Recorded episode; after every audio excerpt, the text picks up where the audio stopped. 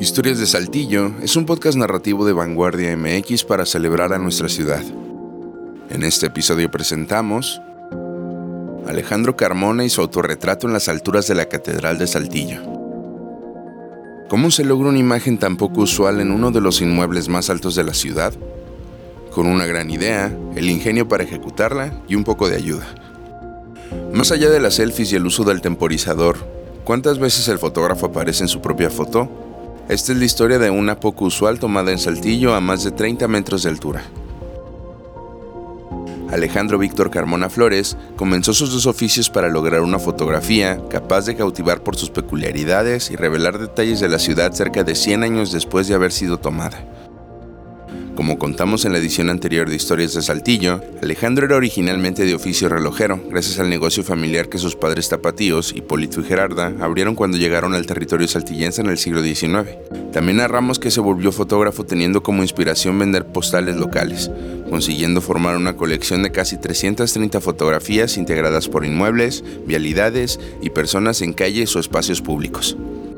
Fue gracias a la relojería que Alejandro pudo acceder a las partes más altas de la Catedral de Santiago Apóstol, localizada en la actual manzana del Callejón Santos Rojo y las calles Nicolás Bravo, Benito Juárez y Miguel Hidalgo en la zona centro.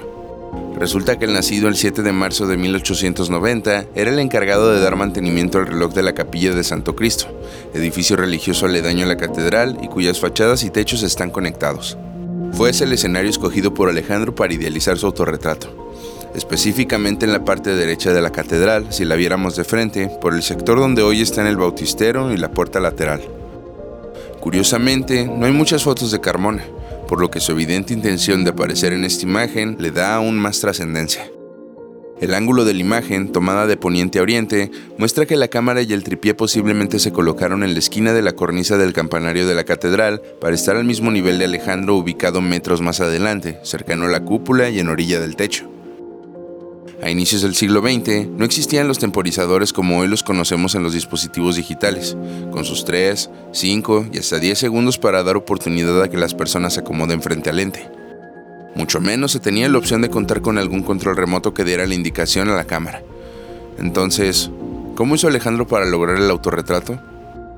En el texto, Alejandro Carmona, el fotógrafo que capturó la belleza de Saltillo del siglo XX en postales, narramos que para concretar algunas tomas solía apoyarse de dos de sus nueve hijos, Roberto y Carlos. Su nieto, Carlos Gerardo Carmona, tiene la hipótesis de que alguno de ellos dos debió soltar el disparo por indicación de su abuelo para lograr la foto del autorretrato en la catedral. Claro, una vez que el fotógrafo resolvió todas las cuestiones técnicas como el encuadre, apertura y obturación. El primero relacionado a lo que se ve en la foto, y los segundos dos al manejo y control de la luz. Las pocas sombras que se captaron indicarían que el clic se llevó a cabo en una hora no muy lejana al mediodía. Sobre la postura de Alejandro, está de frente hacia el sur y de espaldas al norte, como si hoy estuviera mirando con dirección al casino de Saltillo, vecino de la catedral desde 1895.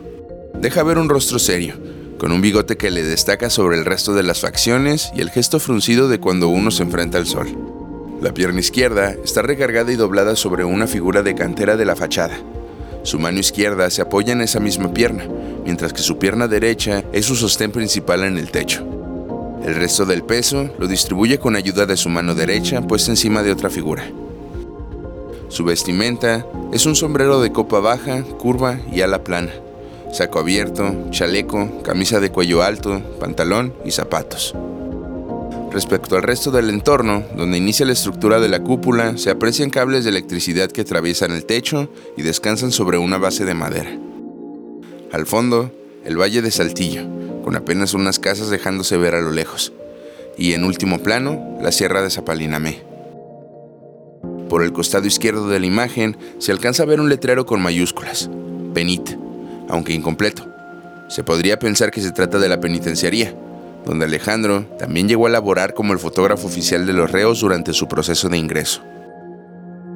Tendríamos que entrevistar al mismo Carmona, fallecido en 1958, para saber qué lo llevó a pensar y elegir esa foto, por qué la catedral y no cualquier otro edificio, calle o parque. Si bien la conversación con él quedará pendiente, una manera de comunicarnos es a través de su legado del saltillo antiguo, sus fotos. Esta historia fue investigada por Adrián Armendaris. Narración y producción de Ramiro Cárdenas. Idea original, Carla Guadarrama, Adrián Armendáriz y César Gaitán.